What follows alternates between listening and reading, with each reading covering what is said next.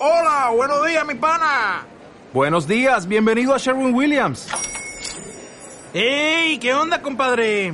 ¿Qué onda? Ya tengo lista la pintura que ordenaste en el ProPlus app. Con más de 6.000 representantes en nuestras tiendas listos para atenderte en tu idioma y beneficios para contratistas que encontrarás en aliadopro.com. En Sherwin Williams somos el aliado del PRO.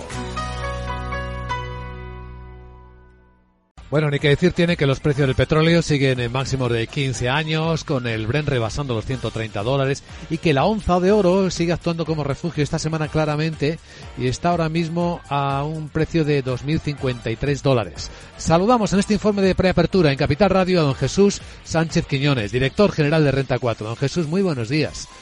Buenos días. Bueno, ¿cómo está la escena? ¿Cuáles son las claves?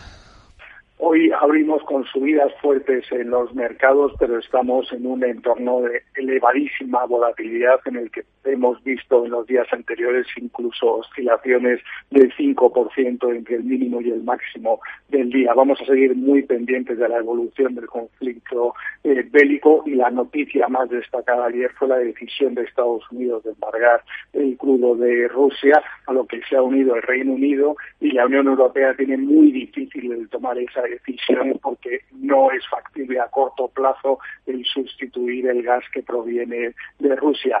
Aunque se ha establecido un plan para pretender reducir esa dependencia en dos tercios incluso durante este año, va a ser bastante difícil y será a un coste muy elevado.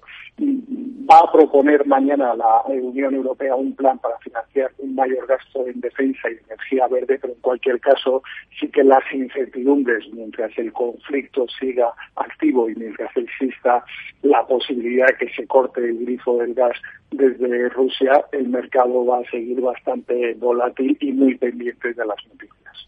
Así es. Don Jesús Sánchez Quiñones, director general de Renta 4. Gracias por acompañarnos. Que vaya el día lo mejor posible. Un saludo. Muchas gracias.